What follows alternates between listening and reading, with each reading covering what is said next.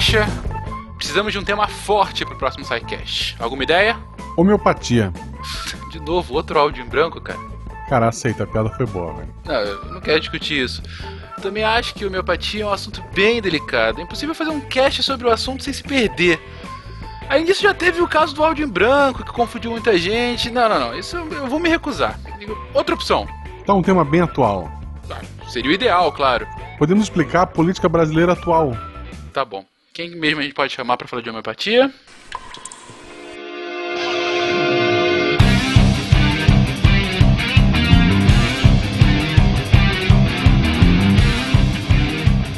Olá pessoas, aqui é Fernando Malto Fencas, diretamente de São Paulo, e hoje o Skype nos deu uma sofa, mas conseguimos gravar. Eu sou o Beni, meu nome é Beni Spira, sou professor no Departamento de Metodologia, no Instituto de Ciências Biométricas da USP. Estou agora em São Roque, é onde eu moro, fica a 40 quilômetros da USP. Quem me conhece sabe que eu já deveria estar dormindo nesse horário. É verdade, eu acordo cedo. Mas excepcionalmente, agora, para ficar acordado para o podcast, então eu preparei as minhas bolinhas homeopáticas de Red Bull e eu vou aguentar até o final. Obrigado pela companhia, pessoal. Oi, eu sou a Cris, direto de Pernambuco, e esqueci minha abertura, mas vou perguntar aqui a minha água para ver se ela lembra.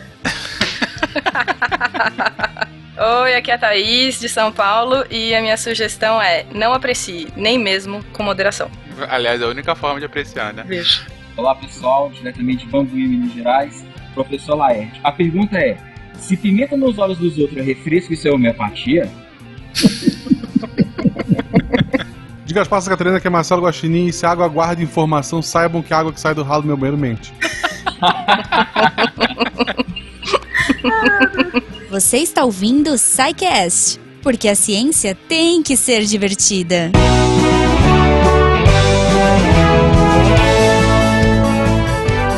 Bem-vindos a mais uma sessão de recadilhos do SciCast. Eu sou o Fencas. E eu sou a Jujuba. E aí, Goma, tudo bem? Tudo, tudo bem. Tudo ótimo. Jujuba, voltamos aqui à normalidade. Voltamos normalidade naquelas. Sim, é uma semana sim, típica. exato. O, o vai voltar à programação normal. Missangas, Beco da Bike, todos os podcasts aí voltando. Exatamente. E é claro que a gente queria agradecer gigantescamente Muito. tudo, todos, o que, tudo que vocês fizeram, as mensagens que vocês mandaram, a solidariedade enviada. Vocês falaram conosco por e-mail, por Twitter, mensagens de todos os lados, por DM, privado, público, enfim, muitas coisas pra gente nessa última semana. A galera da Podosfera, cara, que fez altas homenagens, diversos programas. Não vou nem me atrever a citar todos os podcasts que fizeram homenagem, porque eu tenho certeza que eu vou esquecer de alguns. Mas todos vocês, muito, muito obrigado, sinceramente, do coração. Porque a gente viu naquele momento, a gente viu que, puta, com essa fatalidade da semana passada, a gente conseguiu ver como as pessoas, enfim, mandaram esse carinho, elas se aproximam de fato quando você mais Uhum, precisa. Não, né? nem fala. Foi tanto carinho, a gente até. Cara, foi bizarro. no- na segunda-feira, o Silmar entrou no Trend Topics Brasil. Assim, é muito carinho, é, é inacreditável. Assim, a gente não tem ideia do alcance, da força, né, que um podcast pode ter.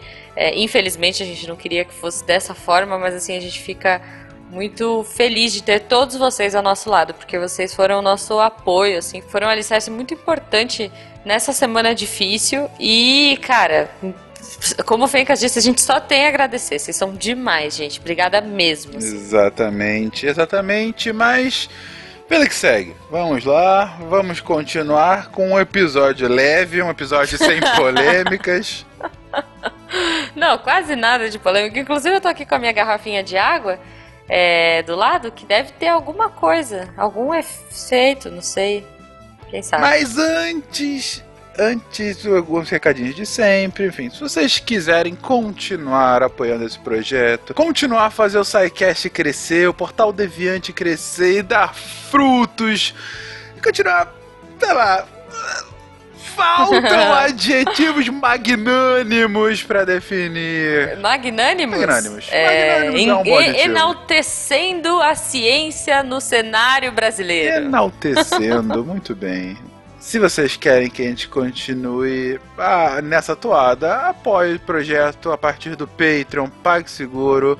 A partir de um real, vocês se tornam patronos e fazem com que o Portal Deviante e o SciCast continue produzindo esse conteúdo lindo. E se vocês quiserem reclamar desse episódio, ou agradecer esse episódio, ou falar seus malucos, como vocês fazem um episódio desse, vocês entram em contato através do e-mail contato@scicast.com.br ou aqui no post para ficar polêmico ou para ser muito legal, pra gente continuar a discussão, porque, né, eu acho que essa conversa ela tem que ser diluída em muitos e muitos posts assim, muitos comentários, não? É, sim, pra potencializar o efeito.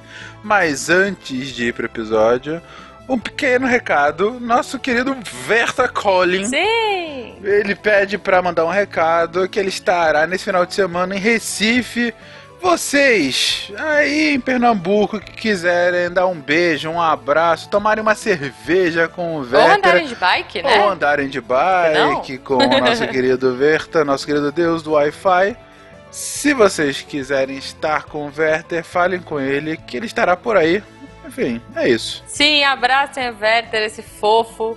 E aproveitem, porque, cara, não é sempre que, que a gente tem um deus do Wi-Fi em Oh, nossas Deus terras. do Wi-Fi. Chega disso, vamos pro episódio, Goma. Vamos. Estamos diluindo essa conversa. Exato. Até, galera.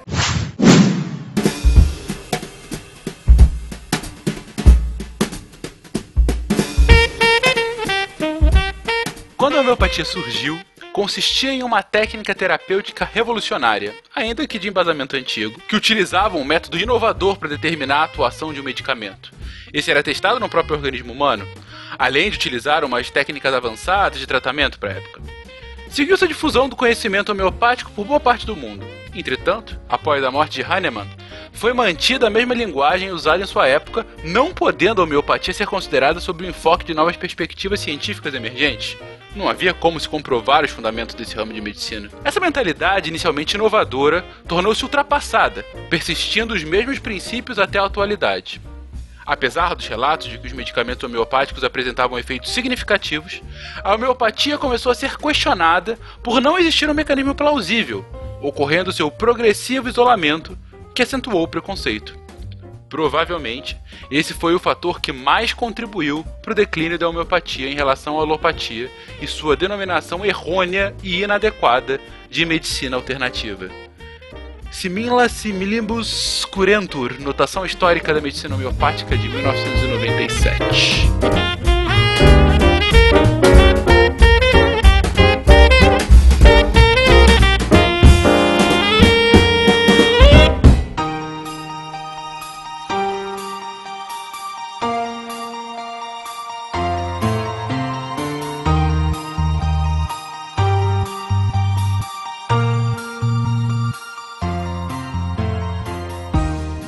Queridões, faz mais ou menos um ano o SciCast, em homenagem ao polêmico Dia Nacional da Homeopatia, ele fez um episódio extra em que era denominado O que podemos aprender com a homeopatia e consistia de dois minutos de áudio em branco. desculpa, eu queria pedir desculpa a todo mundo. Sério, não foi minha intenção.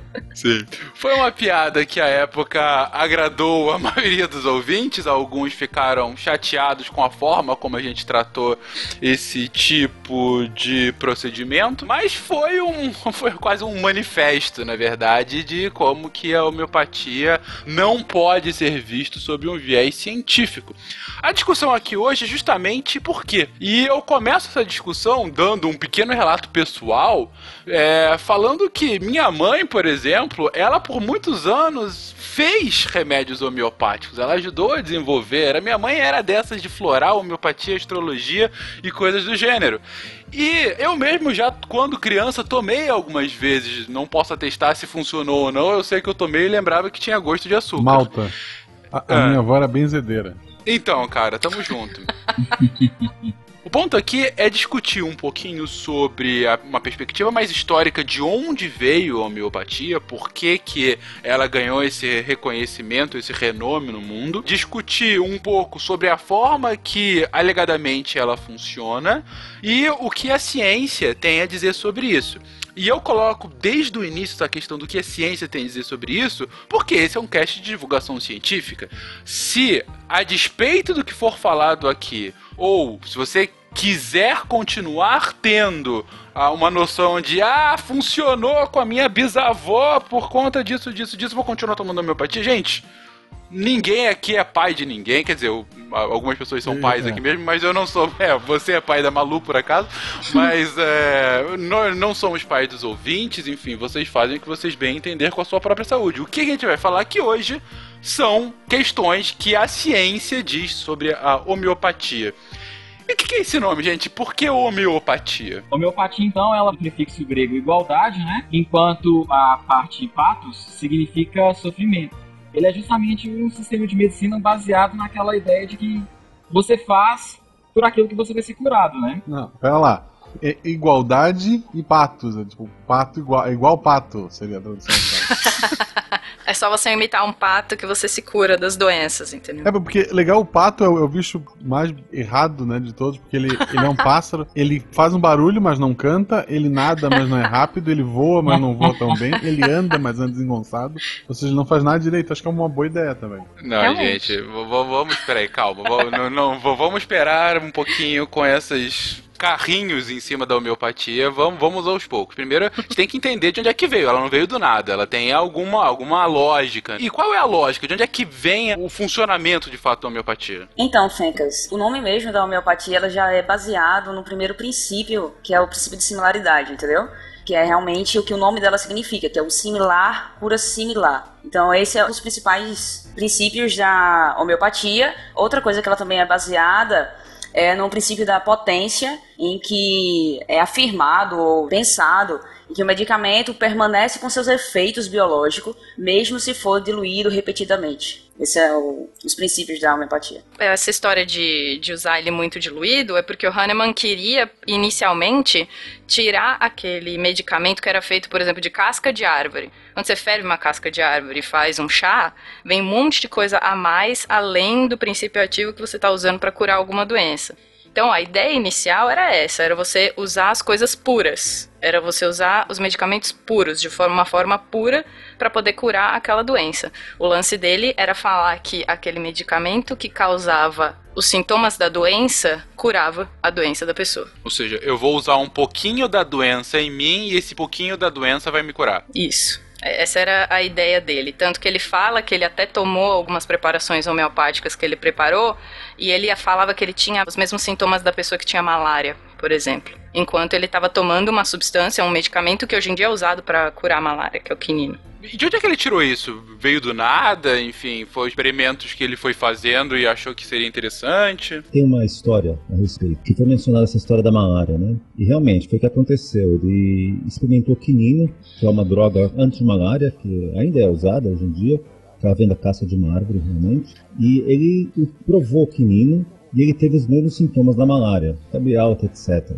O que ele não sabia e provavelmente foi isso que aconteceu, nós não temos certeza se foi isso que aconteceu, porque teria que perguntar para ele, teria que voltar atrás no tempo, mas o que provavelmente aconteceu foi que ele tinha alergia à quinina, é uma das poucas pessoas que tem esse tipo de reação. E daí ele concluiu, peraí, se quinino cura malária, malária, os sintomas dela é febre alta, etc., então é assim que as doenças se curam. Ele não inventou esse princípio, na verdade, esse princípio é mais antigo, ele veio da, desde a Idade Média, Possivelmente a primeira pessoa, uma das primeiras pessoas pelo menos que colocou isso no papel foi o Paracelsus, que era um, um cara que fazia de tudo na Idade Média, ele era médico, filósofo, etc. E ele já deu essa ideia do similar por assimilar. O Hahnemann ele se apoderou dessa ideia, ele teve essa experiência com o quinino, e a partir daí ele decidiu que essa é a forma correta de cura e começou a tomar todo tipo de medicamentos e moléculas e princípios diferentes anotando seus sintomas. Ele formou uma escola de alunos que seguiram ele, todos eles faziam essa, esses testes e colocou tudo isso num livro, que é a matéria médica, que é, ainda hoje é o livro utilizado pelos homeopatas. Ah, vale dizer também que ele não tirou essa ideia da cabeça de tomar quinino de uma hora para outra e teve as reações, não, entendeu? Quando ele, ele era médico, né? Eu não sei se ele estava cursando medicina na época, se ele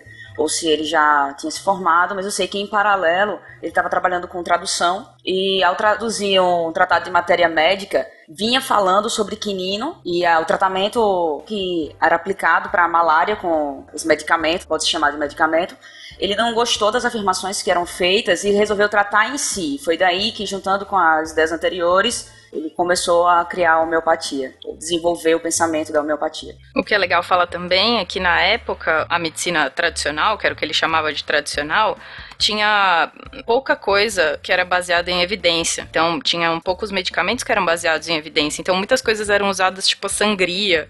Então, isso meio que assustava as pessoas. Então, a hora que ele traz uma medicina que ele dizia baseada em evidência, isso meio que chama atenção no, no contexto da época, porque ninguém entendia por que, se fazia sangria e melhorava, as pessoas melhoravam das, das doenças todas com um, um método só. Entendeu? Então, a hora que ele traz um medicamento novo, mesmo que ainda sem conhecimento sobre como ele agia e se ele agia de verdade, isso é bem atraente para a população da época. Bom, aparentemente até a população de hoje também, né? Mas uma coisa que eu queria entender é essa lei dos similares. Vocês explicaram a origem e tudo mais. O Benny comentou agora que tem uma lógica própria dele a partir de um caso específico, mas lei no contexto científico acaba sendo uma hipótese que é putz, duramente testada de tal forma que ela gera uma frasezinha que explica uma teoria muito mais complexa, né? É aquela lei da gravidade, você sabe lá o que, que é especificamente, você, você resume numa frase. Isso de fato é uma lei de um viés científico ou de, de, como explicar essa lei de similares? É uma hipótese, não é uma lei. É, não é uma lei. Uhum. É okay, definitivamente então. uma hipótese que, é, deve-se dizer, ela nunca foi demonstrada. Ou seja, ela nunca foi provada correta. Então, ela continua sendo uma hipótese que ela não, a priori não é absurda, né? Poderia se pensar que é verdadeiro uma coisa assim. Poderia se pensar. É, não é absurda como outro princípio da homeopatia, que eu acho que a gente vai falar mais logo mais a respeito, que é essa lei dos, das diluições, né? Que aí sim, aí se torna uma coisa de outro mundo. Mas similar por similar até que poderia ser, mas não é. É, e se você for pensar também que ele traz para a população uma coisa que as doenças também podem ter fontes espirituais, coisas que eles não conseguem explicar, a hora que você causa o sintoma na pessoa, se você consegue explicar isso de um jeito espiritual, a pessoa no fim acaba entrando na dele de achar que aquilo realmente pode funcionar, entendeu? Ele tinha todo esse lado de também, por mais que ele tenha feito uma medicina baseada na evidência dele, ele tinha toda essa ideia de que as doenças também poderiam ser causadas por motivos espirituais. Então, ok, uma hipótese, uma hipótese não comprovada. Mas um ponto que o Hahnemann colocou foi justamente a diluição. Vocês explicaram o porquê da diluição, mas de tudo da homeopatia, isso é o que mais me faz tentar entender, né?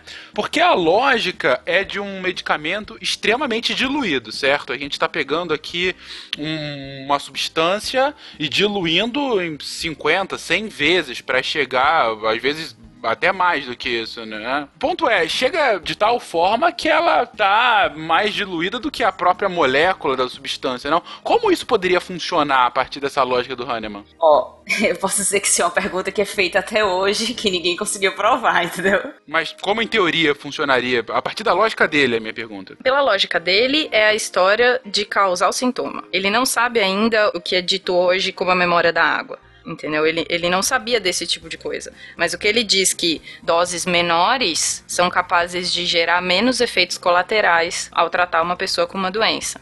Então, a hora de gerar os mesmos sintomas, mas tendo uma gravidade menor, ele consegue curar a doença. Essa era a lei dele. E ele queria ir exatamente ao contrário dos medicamentos que ele chamava de alopáticos, que é para fazer o efeito contrário do que você está sentindo. Se você tem febre, você toma um medicamento para acabar com a febre, não para gerar mais febre, entendeu? Ele queria ir muito contra isso porque era o que ele achava que gerava muito efeito colateral. Vale se dizer que isso é antes de 1800 e que a medicina também estava cheia de problemas nessa época e que, por exemplo, quando ele estava fazendo os testes dele dos similares, ele mesmo ainda não tinha criado o termo homeopatia nem o termo alopatia que também foi criado por ele. De foi, foi depois isso. É, exatamente. Isso já é em 1810. Então, a partir dessa lógica que ele havia desenvolvido, que se você tomar uma substância similar a outra, mas tão tão pequena, eu consigo evitar todos os possíveis efeitos colaterais que uma substância contrária ou de grande quantidade daria. Sim. Muitos dos compostos homeopáticos, inclusive aqueles testados pelo Hahnemann, eram tóxicos, às vezes extremamente tóxicos em concentrações normais. Então aquilo, obviamente, não serviria como um medicamento, porque mataria o paciente junto.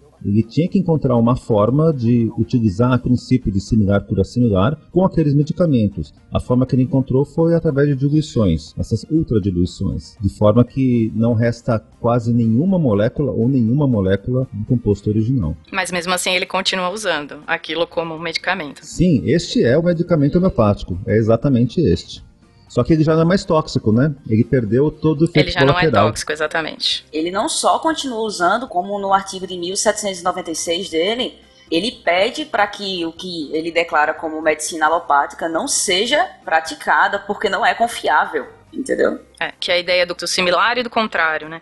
Ele pede para as pessoas abandonarem a ideia do contrário, de, de parar a febre, porque a febre faz mal, mas fazer o contrário, que é induzir febre para curar a febre. Bom, e aí a gente já começa a ver essa alteridade entre homeopatia e alopatia, ainda que não tenha esse nome, né? Ou esteja ganhando esse nome nesse momento, né? Que é uma coisa que até hoje é usado como argumento, né? Da alopatia sendo você tá só alimentando a doença, né? E o homeopatia você estaria. Enfim. A pergunta é: como que essas ideias do, do Hahnemann conseguem ganhar o mundo no século XIX? Qual é o, o ponto de fato você ter essa diversificação tal que a homeopatia de fato vira uma nova forma de se curar? Acho que o problema maior, problema nesse caso, é porque na época, no século XIX, tinham muitas epidemias e os hospitais que usavam homeopatia como uma forma de tratamento tinham sucesso no combate. Então você tinha os artigos publicados da época mostravam que tinha menos gente morrendo nos hospitais onde se usava medicamentos homeopáticos do que nos que usavam medicamentos alopáticos. Isso deu um boom na época e aí as pessoas começaram a prestar muito mais atenção nisso e considerar isso como uma medicação possível, um tratamento possível para as doenças. Lembrando que, tipo, o tratamento homeopático não necessariamente você deveria se direcionar a um hospital. E em 1800, a prática de lavar as mãos dos médicos ainda não tem se tornado uma prática. É, não tinha acontecido a febre puerperal ainda. Exatamente, por isso que nos hospitais haviam muito mais mortes. Então, mas se você pensa que num lugar onde as pessoas não lavam a mão, a homeopatia ter um efeito, não sei se, se realmente tem alguma coisa. A, a- a homeopatia não é praticada exatamente nos hospitais. O tratamento que você procurava no hospital, que seria a alopatia, é, lá no ambiente haveria muito mais mortes, que também vai ser retratado em outros artigos, no próprio artigo que fala da importância da lavagem das mãos de 1846, se não me engano, entendeu? Só que o tratamento alopático ele não era feito nesses ambientes, É, ele pode ser feito em ele casa. pode ser feito em casa. Ok, então uma abordagem nova para um ambiente com muitas doenças. A gente tem que lembrar que século XIX a gente está experimentando a passagem para a segunda revolução industrial, um ambiente urbano extremamente populoso, principalmente na Europa, né? Muita gente com pouca preocupação de higiene significa muita doença, então é natural que essas grandes pragas, grandes doenças se alastrem com grande velocidade para um grande número de gente. E é por isso que acaba chegando ao restante do mundo também, indo da Europa para o resto do mundo. Ela vai se espalhando e uma boa curiosidade para a época é que o próprio Charles Darwin ele submeteu ao tratamento da alopatia. Para quem conhece a história dele, depois de 1837 ele foi acometido por uma doença que na época não se sabia o que era e ele não encontrou cura em todos os tratamentos que ele se submeteu. Em um certo ponto da vida dele, ele viu que não tinha mais o que ser feito e testou a alopatia Ele re- relata que houve melhora, só que os sintomas continuaram a aparecer posteriormente, eram sintomas digestivos e cutâneos.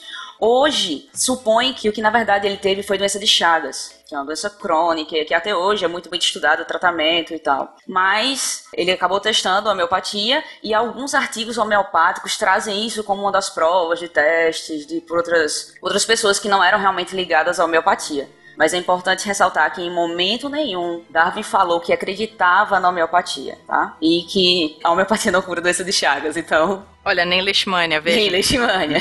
Mas então, como é que foi pro resto do mundo? Foi Darwin que levou? Foi lá pesquisando e levando? Seria ele um revendedor da homeopatia de Hahnemann? Nossa, não fala isso dele. Pelo amor de Deus. Espalhou pro mundo bem devagarzinho, né? De, de maneira homeopática. Homeopática. Em doses homeopáticas.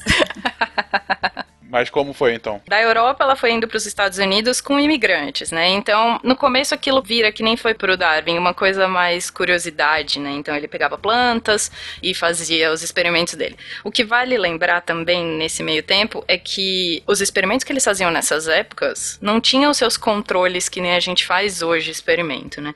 Então, se a gente falar, ah, naquela época tinha muito efeito, mas as pessoas não fazem os controles necessários e a gente vai falar disso mais pra frente, o que, que seria um controle necessário, como que a gente faz uma pesquisa decente com isso, mas não dá pra gente falar que num trabalho publicado em 1800 a gente consegue ter todas as evidências de que aquilo funcionava. Então, por exemplo, esse do Darwin não tinha totalmente os controles necessários para dizer alguma coisa.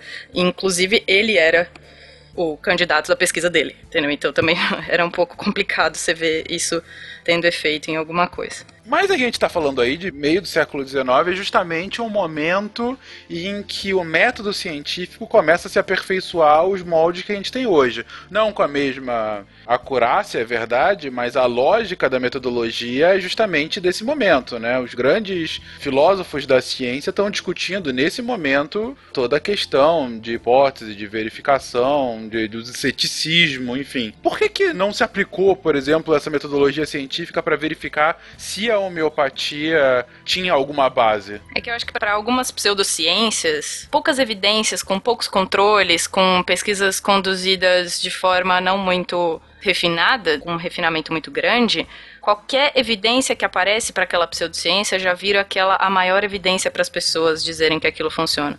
Por exemplo, se você disser, eu tenho amigos que dizem que foram tratados com homeopatia a vida inteira. Você mesmo falou isso, Fencas. Então, esse tipo de evidência vira muito grande na população, que não tem noção de como o método científico funciona. Ele cai naquela no termo ciência da fada do dente, entendeu? É tipo assim, você consegue medir quantas moedas a fada do dente colocou no travesseiro, se o tipo de dente muda a quantidade de moedas que foram colocadas no travesseiro, se você envolver o dente num plástico, por exemplo, se isso aumenta ou diminui a quantidade de moedas, você coleta todas essas evidências, certo? Isso pode até ter embasamento estatístico, você pode conseguir replicar novamente o teste. E você acha, tipo, você aprendeu alguma coisa com isso. Só que na verdade você não aprendeu o que você queria aprender, entendeu?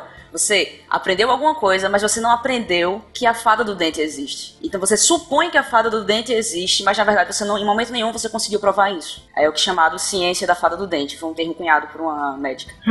Lá no- nos laboratórios que eu trabalhei, a gente falava da aranha surda. Não sei se vocês já ouviram falar. A aranha surda, sim. É, você vai tirando uma pata por pata da aranha e no fim você tirou todas as patas dela, ela não anda mais, e aí você fala que ela é surda porque quando você mandou ela andar, ela não andou, entendeu? Então, eu tive orientadores que falavam isso pra mim. Toma cuidado pro projeto não virar uma aranha surda. Além disso, as alegações da homeopatia, elas são muito tênues. Por exemplo, se eles viessem à tona dizendo, olha, a homeopatia cura câncer, cura doenças infecciosas graves e tal, bom, realmente você teria que fazer todos os testes possíveis e imagináveis usando a metodologia científica mais avançada que, que houver naquela época, porque as alegações são muito fortes. Mas veja, não é que eles não testaram na época, também foi testado, mas até hoje é testado, e até hoje ela tem defensores. Ou seja, o problema, basicamente, é que eles fazem alegações que são, por vezes, subjetivas. Por exemplo, eles é, alegam que o que, que cura a homeopatia? Para que, que ela serve?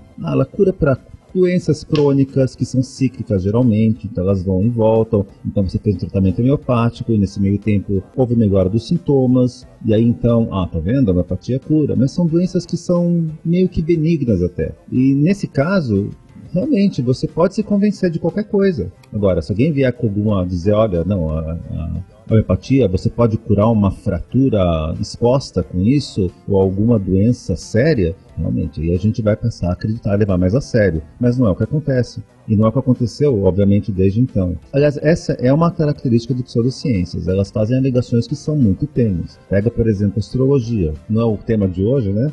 Mas a astrologia faz uma coisa muito similar. Ela se usa dessa validade subjetiva. Ela vai ler o seu horóscopo, você vai se encontrar nele, sem dúvida, porque as coisas são tão vagas, as afirmações são tão vagas que elas cabem em qualquer um. Algo parecido ocorre com a empatia. Ela não é precisa, ela não é ousada, ela não fala eu curo tal e tal doença, que é uma doença de verdade. E quando fala, ela até pode falar, mas ela não vai trazer evidência nenhuma sobre isso. É, basta vocês olharem, pega uma revista de homeopatia hoje, existem revistas de homeopatia, né? É, que publicam trabalhos, veja que tipo de alegações eles fazem. É isso, é bom para curar enxaquecas, coisas que sabe, que não é que não são males, são males. Mas não são males, não é uma doença infecciosa, por exemplo, que vai curar uma pneumonia, é mais complicado. AIDS, câncer, difícil, né? No máximo sede. é legal que tu falou da astrologia do, dos signos, e daí quando não combina, eles ainda falam, não, mas deve ser o ascendente. Ele já tem a porcaria de uma desculpa, caso nada funcione. Não, não, teu ascendente deve é, ser. É a lua, e Vênus Isso, tá na casa é. de não sei quem.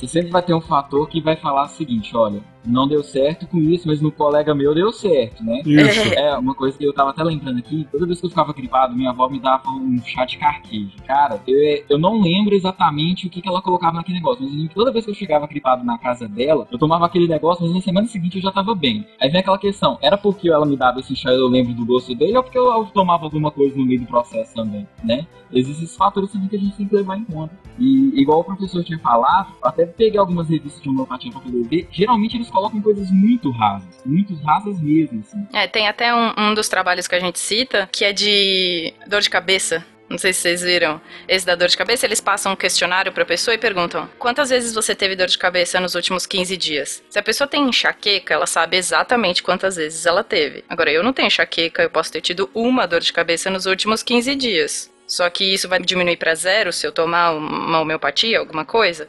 Então o questionário é vago. Entendeu? As perguntas são feitas de um modo que não te respondem se aquilo tá funcionando ou não. Aproveitando daquele famoso viés de confirmação. Que é o caso que eu, que eu sempre cito do, do Terry Pratchett, de como funciona a bruxaria.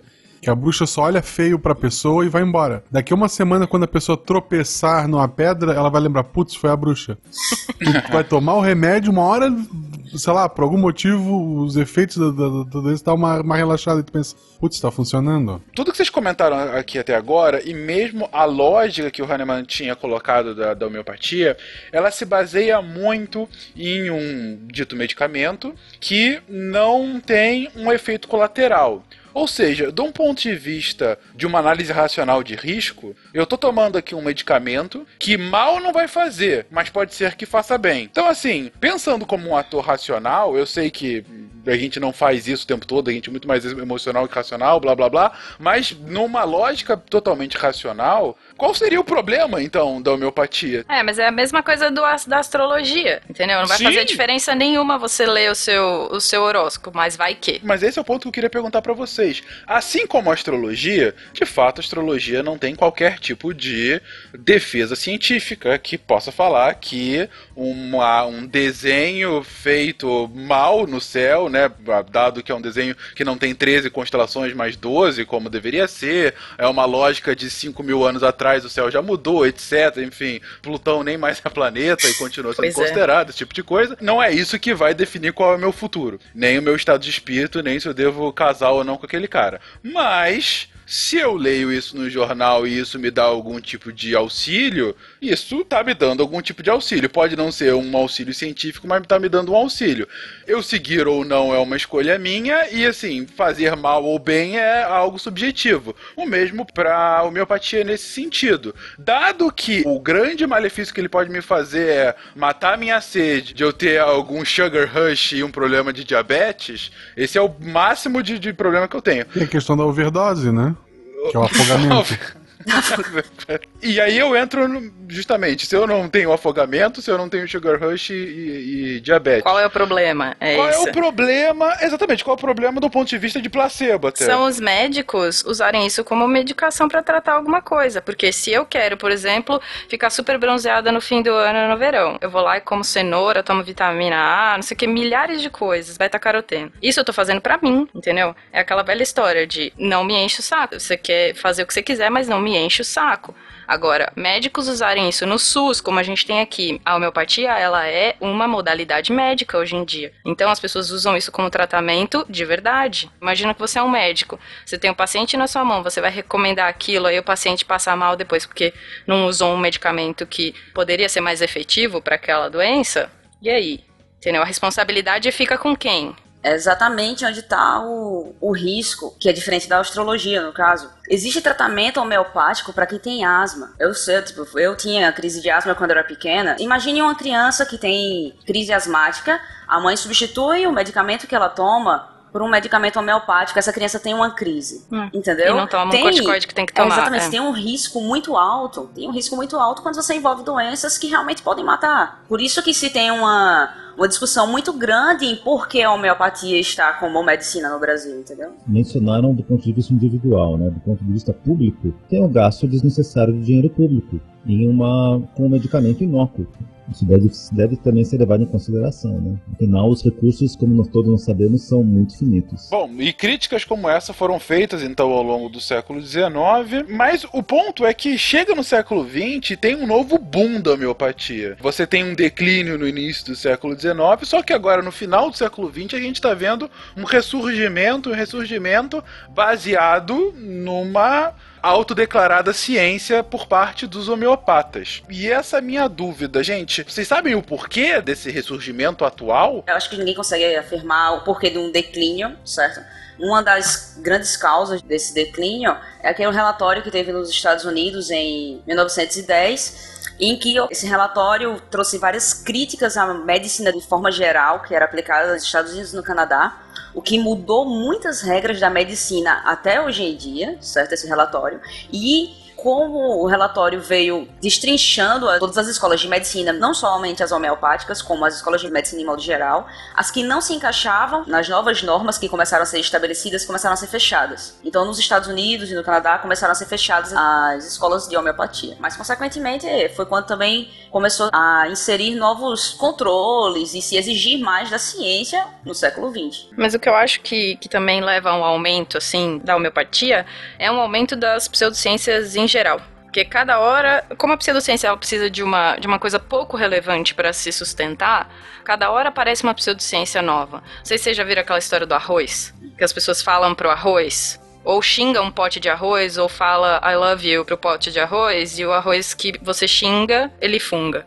E o outro não, entendeu? Eu acho que isso está sendo muito repassado. E quanto mais as pessoas têm acesso à informação, parece que piora. Sobre essa história do arroz, eu recomendo fortemente um Naruhodo recente, que eles falam sobre isso e o porquê da falha metodológica, enfim, e de não fazer o menor sentido. Mas você entende? Porque, assim, por mais que a gente tenha cada vez mais acesso à informação hoje, você possa ter a explicação daquilo e você falar, ok, eu vou tomar homeopatia mesmo sabendo que é uma diluição infinita e que aquilo não vai ter nenhuma molécula que vai fazer meu sintoma ir embora. Tudo bem, essa decisão é feita racionalmente, essa decisão é feita com, com base na informação que eu tenho disponível e ela vai ser feita. Agora, as pessoas usam tudo isso que tem, vem uma ou duas fontes, provavelmente de um clickbait qualquer da internet, e ficam com aquela única evidência que é muito fraca, que alguma coisa funciona, por exemplo, o arroz, e passa aquilo para frente.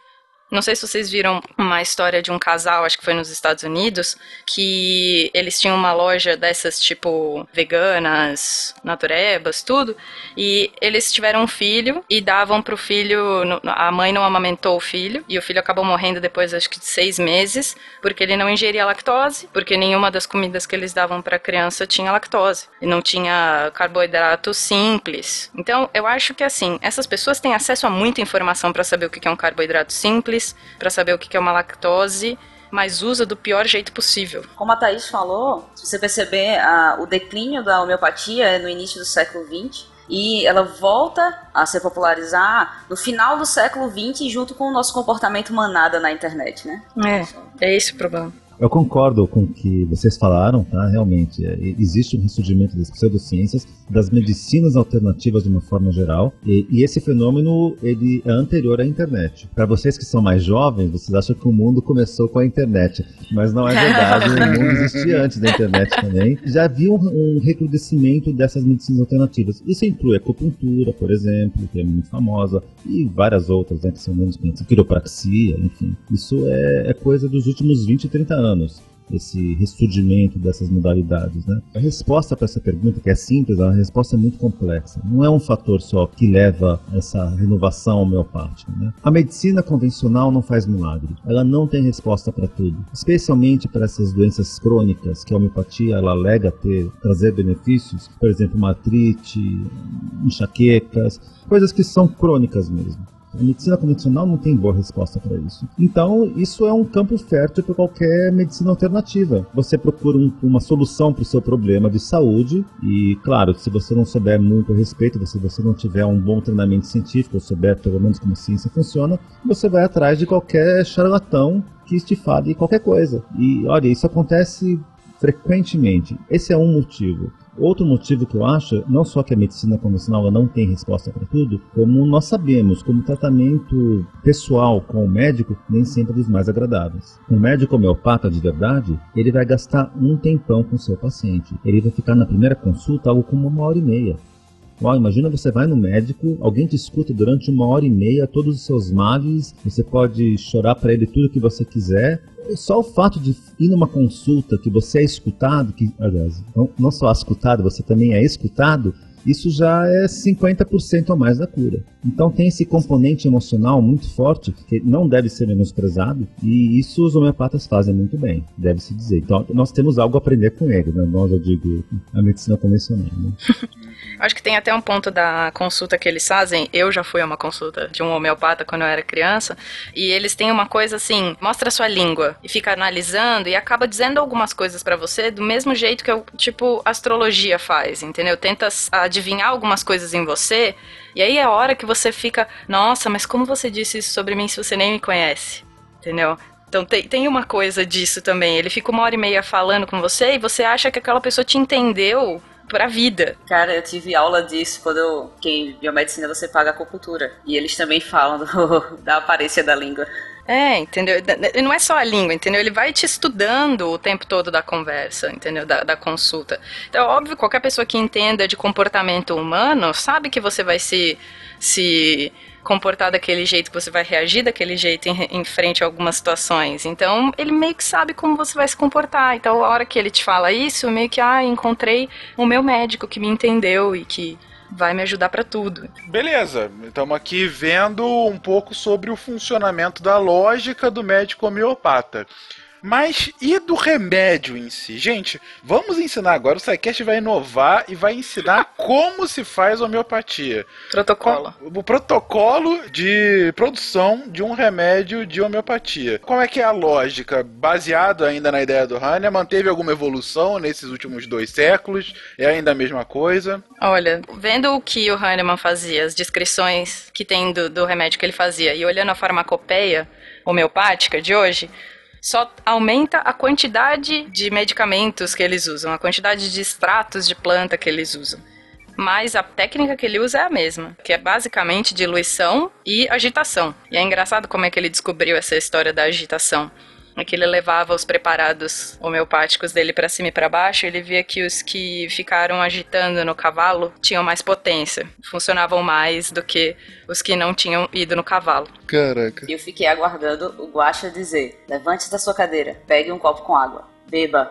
Eu Pronto. tava com essa, eu tava com essa. Você, querido ouvinte, pega um copo d'água, coloca em cima do seu tocador de MP3. Então, mesma coisa. Agite e e triture e agite. E de lua. É, triture, Dilua dilua muito. e agite. Dilua pra caramba.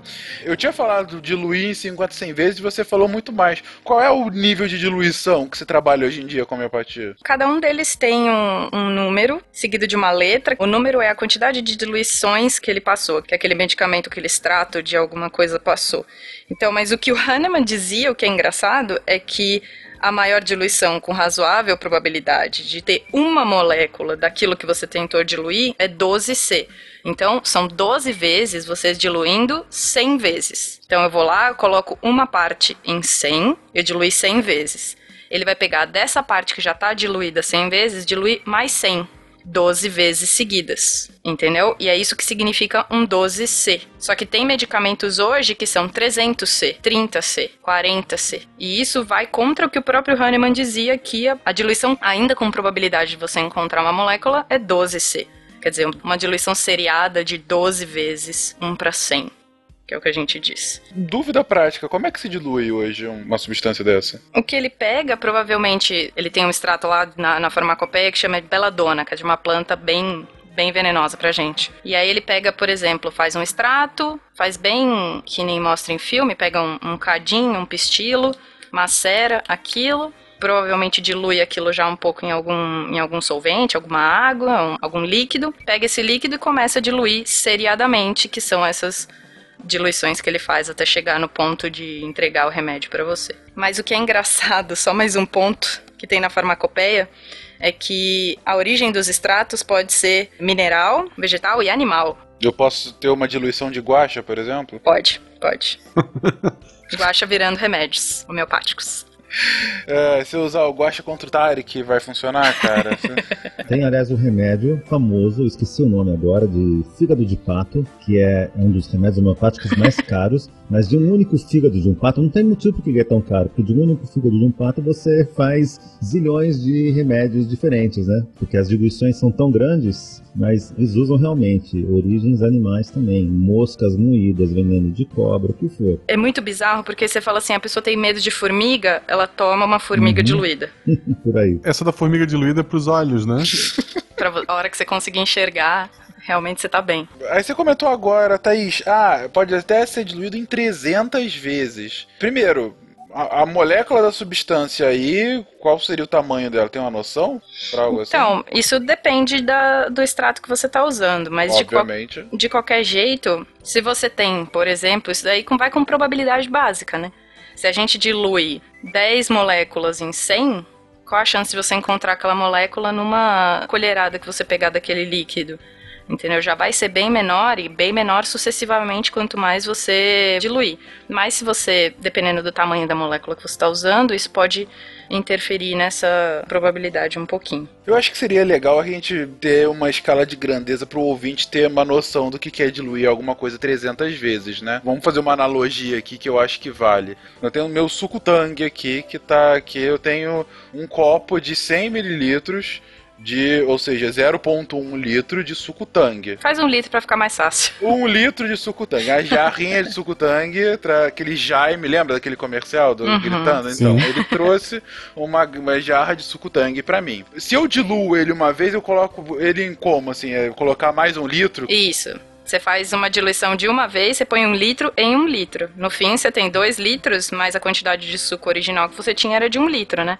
Ok. Você então, saiu do suco e foi lo- pra água saborizada. Água saborizada, exatamente. Isso, do, do churrasco grego. Exatamente. Zaca, aí eu faço, eu quero uma diluição maior, eu coloco uma diluição cinco vezes, então eu coloco 5 litros de água e meu litro de tangue. Isso. E beleza, eu tô agora com 6 litros de um líquido, sendo que só um sexto dele tem tangue. Isso. Eu ia dizer, agora você tá na concentração do suco do RU. Isso. Pode crer. Do Bandex, exato. Ok. Mas a diluição ainda tá muito alta, eu quero aumentar ainda ela mais, eu quero de colocar ela agora 50 vezes. Eu vou colocar 2, 3 galões de água daqueles de consultório e nesses 3 galões eu coloco o meu litrinho de tangue. Você Então- imagina, essa água ainda tá amarela? Muito provavelmente não, né? Ela Hum. Já, tá, bem difícil dela já- ficar com a cor original que era no do suco. máximo com um pouquinho de turbidez, mas bem pouquinho, né? Bem pouco. Exatamente, isso é. Agora a gente tá falando de 300 litros de água e um litro de suco de tangue. Esse 300 ainda é um pouquinho pior do isso que você falou, porque a gente está fazendo isso uma diluição por um. Você falou metade, metade, né? O que ele faz, esse 300, é um para 100. Então você imagina que a sua primeira diluição do tangue ia ser 1 litro mais 99 de água. Putz, então na verdade a gente tá falando de, de 30 mil litros de água para um litro de tangue.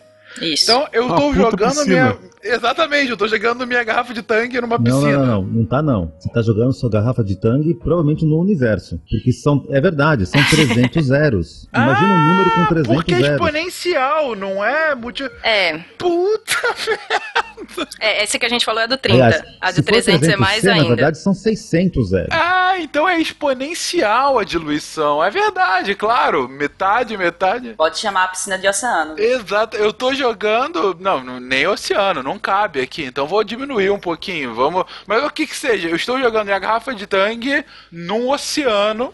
E tô tirando um pouquinho desse oceano pra pegar o meu remédio. É uma. Você tá tirando gotinhas desse oceano pra achar o seu remédio. Gotinha do oceano pra achar o meu remédio. Mas, gente, qual é a lógica disso funcionar?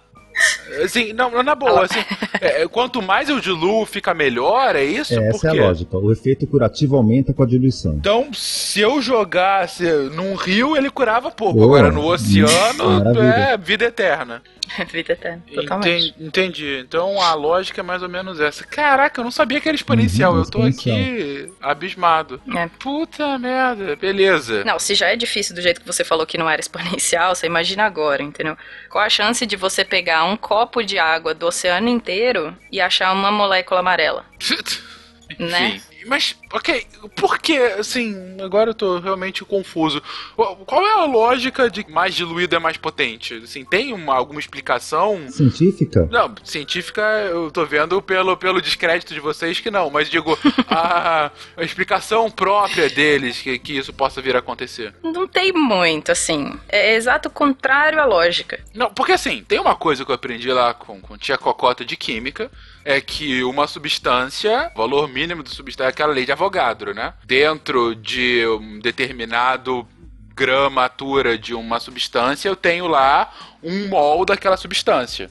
Menos do que aquilo, eu não consigo simplesmente ter aquela substância. Eu- aquela molécula, seja molécula, seja um composto, seja átomo, eu não consigo diminuir daquilo. Puta, nessa lógica aí do oceano de 300, mas que não seja, que seja dentro de uma piscina, eu simplesmente não tenho mais como, enfim, a probabilidade de eu sequer encontrar uma molécula daquela substância é zero. Então, basicamente, eu tô bebendo água da piscina, do rio ou da- do oceano. Então, como que isso pode vir a acontecer? Co- Como, qual é a lógica disso funcionar? Então, usando a sua analogia, já que você mencionou Avogadro, então, Avogadro na verdade era contemporâneo do Hahnemann. Só que Hahnemann desconhecia o que Avogadro tinha descoberto. Então, segundo Avogadro, um mol de qualquer coisa, de qualquer substância, corresponde a 6 vezes 10 elevado a 23 átomos. Hoje em dia nós sabemos isso, né? Então, é uma conta simples. Se você faz uma diluição de 24 vezes, decimais, né? 24 decimais diluições, ou 12C, 12 diluições centesimais, já não tem mais nenhuma molécula original, partindo de um mol. Olha, e um mol é muita coisa. É 6 vezes 10 a 23 átomos ou moléculas. Enfim, é bastante coisa. Uma solução que tem um molar, ou seja, um mol por litro, é bem concentrada. Mesmo se você partir de uma solução dessa, de diluir ela 12C, acabou. Não sobra uma única molécula. Imagina então diluir 30C ou 300C. Não há lógica nisso, né? O que eles usam hoje em dia, não na época do Hahnemann, porque ele não tinha essa ideia ainda de que a, a água pode ter memória. Então a gente entra na história da memória da água. Eu lembro até hoje, durante a faculdade, eu ter lido um paper que um professor trouxe pra gente analisar qual era realmente a veracidade daquilo, sabe? Do como que a água realmente pode se comportar como outra molécula, porque a ideia da memória da água é essa. Você mistura a água com uma molécula, com outras moléculas X que estão no extrato que ele usa. A água, por poucos femtosegundos, e femtosegundo eu juro, eu olhei na internet agora, 10 a menos 15 segundos, ela se comporta como a molécula que estava ao lado dela, quando a molécula é retirada. Então, ela adquire o comportamento daquela molécula que estava do lado, e quando você tira a molécula, ela, por 10 a menos 15 segundos, consegue se comportar daquele jeito. Então, se ela dança de um jeito, se a molécula dança de outro, se a molécula da água dança de um jeito X quando ela está sozinha, ela pode dançar de outro jeito quando a molécula estava lá do outro lado. O que acontece é, isso é muito pouco tempo para isso ser efetivo do tempo que você vai até uma farmácia de manipulação de preparações homeopáticas e leva isso para casa. Se você dilui em mil vezes aquilo, a chance daquela molécula já ter perdido o comportamento do composto que estava nela é muito grande entendeu? Então eles têm esse, essa ideia para conseguir explicar por que, que a água funciona, mas só que ela não, não se sustenta muito bem. E isso é uma das coisas impressionantes. A ideia foi baseada em um artigo de 1988, foi onde trouxe a memória da água, e na verdade, tempos depois foi provado que esse artigo, você não conseguia reproduzir os resultados desse artigo, e que esse artigo provavelmente estava errado. Todo mundo continuou nesse Memória da Água, mesmo mostrando que o artigo em que eles se baseavam estava errado. Esse é o problema, entendeu? Como que você vai explicar por que, que uma coisa funciona agora se um artigo que não pode ser repetido fala que isso se dá em 10 a menos 15 segundos? Isso é muito pouco entendeu? Para você conseguir explicar efeitos que as pessoas acham que, que, que tem quando tomam o remédio.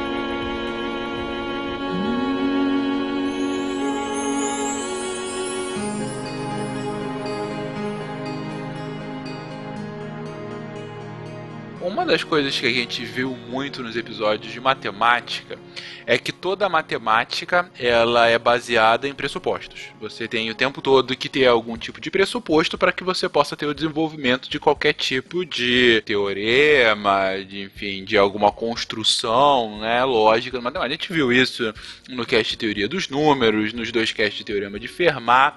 Inclusive, a resolução do teorema de Fermat é muito baseada nisso, em pressupostos e analogias que chegavam ao resultado. Por que, que eu estou pegando tudo isso? Porque a matemática é assim baseada, assim como a ciência. A ciência é baseada em pressupostos, pressupostos de funcionamento de algum tipo de alguma explicação natural que você tem que dar como dado que isso é verdade, então eu posso explicar o restante.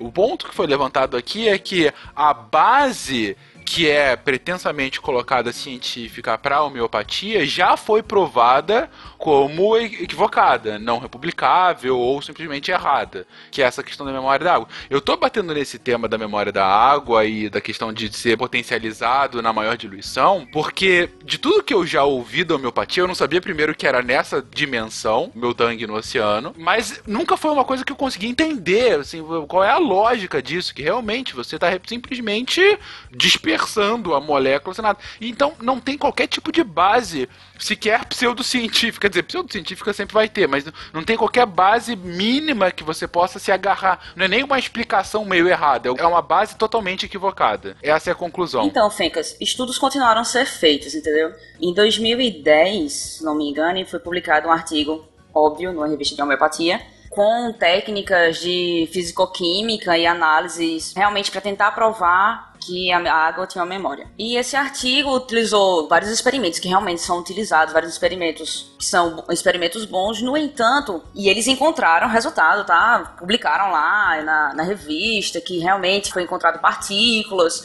na água, mesmo em alta diluição, até 200C, eles conseguiram encontrar partículas, o que na verdade foi publicado, só que alguns estudos posteriores ressaltaram que provavelmente aquilo era uma contaminação. Se você se basear pelo artigo, você tem que esquecer tudo de física e de química que você aprendeu, ele estaria derrubando geral, assim, tudo que a gente aprendeu de física e química básica. Entendi. Então, o pressuposto para a homeopatia funcionar é que a ciência não funciona como a gente conhece. É, toda a pseudociência, negócio espiritual, de que tem coisa que você não consegue explicar, entendeu? Então aquilo tem uma outra explicação que a ciência de hoje não consegue achar. A vantagem da alopatia é que não precisa ter alma.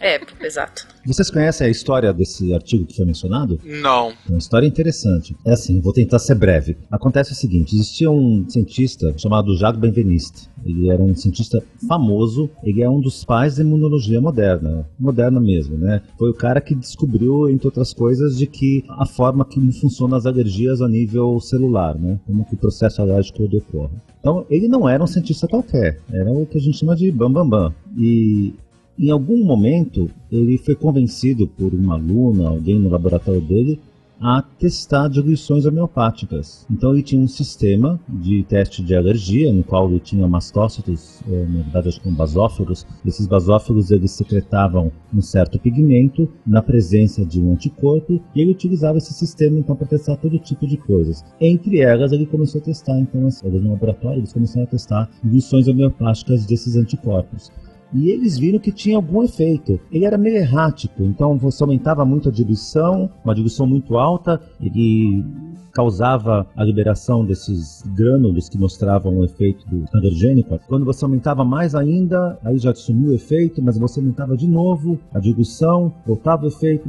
Enfim, havia um efeito. Era meio errático, mas havia um efeito. E ele começou a se convencer pouco a pouco que isso era verdadeiro. E eles fizeram um estudo, diversos experimentos, e olha, eles tinham algo bombástico nas mãos, né? Eles estavam provando, em outras palavras, eles não usaram esses termos, é lógico, mas eles estavam provando a memória da água. Basicamente era isso.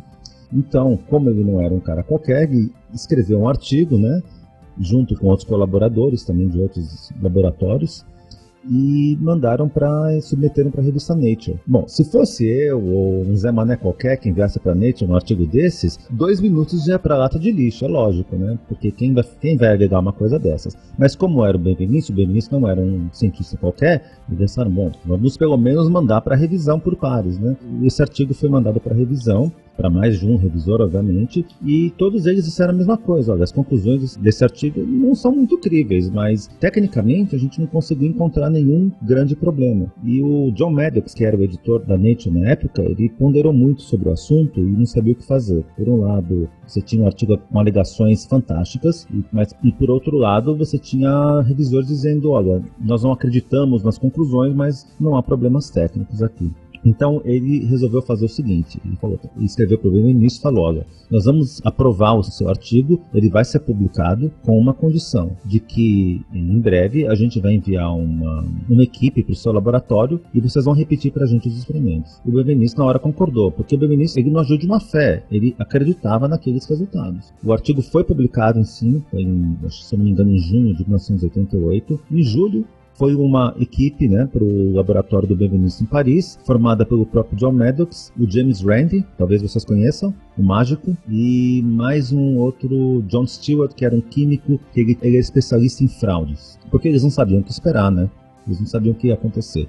E eles repetiram o experimento. Eles ficaram, se não me engano, duas semanas no laboratório e eles repetiram os experimentos. Repetiram uma vez, deu uns resultados mais ou menos parecidos com os que haviam sido publicados, mas na segunda vez eles repetiram o experimento de uma forma muito mais severa. Ou seja, eles codificaram tudo, guardaram o código no lugar onde ninguém podia tocar, enfim. Foi um experimento duplo cego de verdade. Muito bem feito. E quando abriram os envelopes para verificar o que tinha acontecido, viram que o efeito era zero zero. Ou seja, havia um efeito de acordo com, com a probabilidade estatística, nada mais do que isso. E o que, que, que, aconteceu então? Essa equipe voltou, o John Maddox né, e os outros voltaram para os seus lugares. Eles escreveram um editorial para a revista no próximo fascículo, contando essa história dizendo, olha, aquilo foi um engano, ou seja, a publicação daquele primeiro do artigo do Benveniste, ele não conseguiu repetir e então foi uma ciência mal feita. Não houve uma fé, mas foi uma ciência mal feita. O problema é que o dano já tinha sido feito, né? Ou seja, o artigo já tinha sido publicado. Então você tem um artigo dizendo que a água tem memória publicado na revista mais famosa do mundo, que é a Nature. E ele nunca foi retratado, na verdade, esse artigo, porque não houve fraude alguma. Agora, como de uma forma assim, sabe, para tentar se redimir a revista depois, eu não sei se ela pediu ou um grupo independente, se eu não me engano, da Escócia, eles repetiram exatamente o mesmo experimento e publicaram mostrando que não tem efeito nenhum de ultradiluições. Mas aí ficou. Esse foi o primeiro e o grande artigo mostrando que a água tem memória, que daria um, uma explicação mecanística para a homeopatia. E é essa a história. Já que falamos de James Randi, é bom dizer a todos que ele oferece um prêmio para quem provar a homeopatia, tá?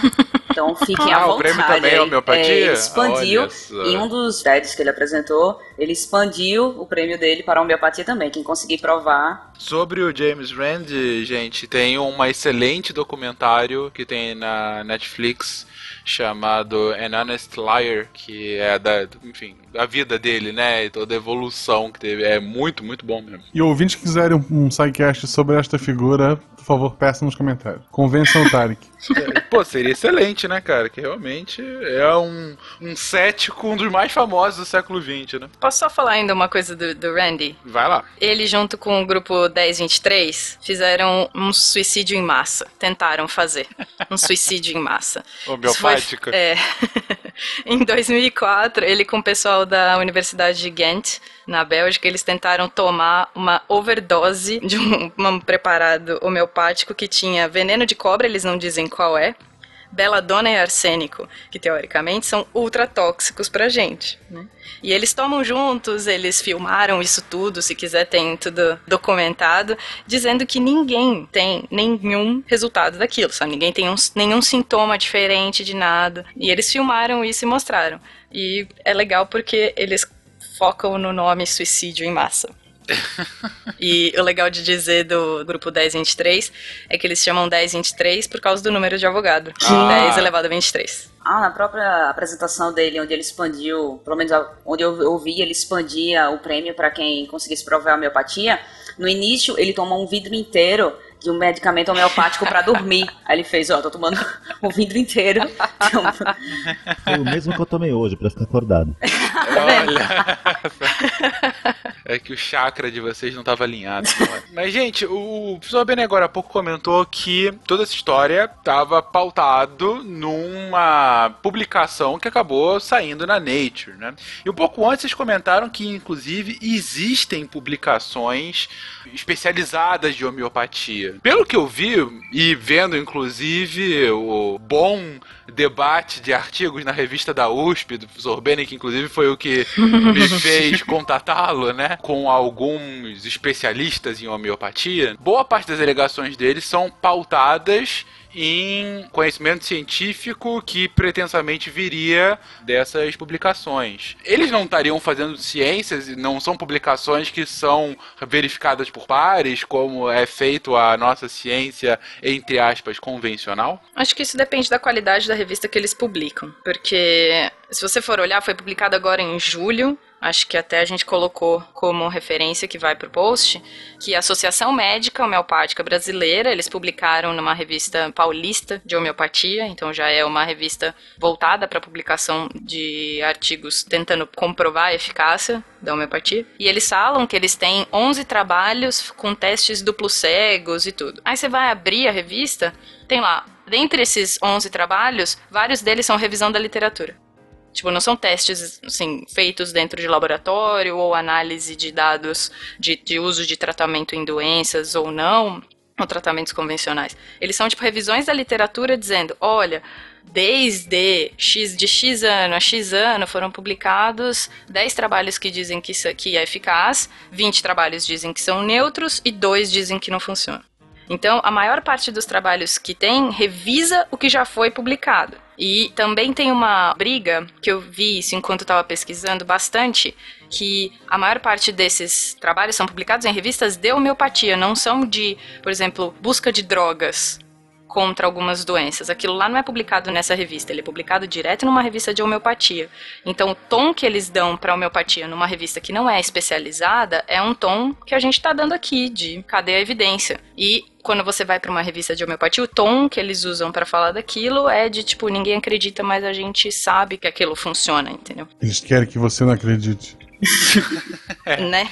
Eles. Mas, Thaís, você comentou isso assim, ok, a homeopatia acaba sendo majoritariamente publicada em revistas de homeopatia. Mas um dos argumentos que eu já vi sobre isso é que, ora, as outras especialidades médicas também publicam majoritariamente em revistas daquelas especialidades médicas. Por que, que a homeopatia não pode ter a sua própria revista? Pode, claro que pode ter. O problema é, por exemplo, se você está procurando drogas, que um dos trabalhos que a gente colocou aqui que eu queria até conversar depois, mas é só porque ele fala do que eu trabalho.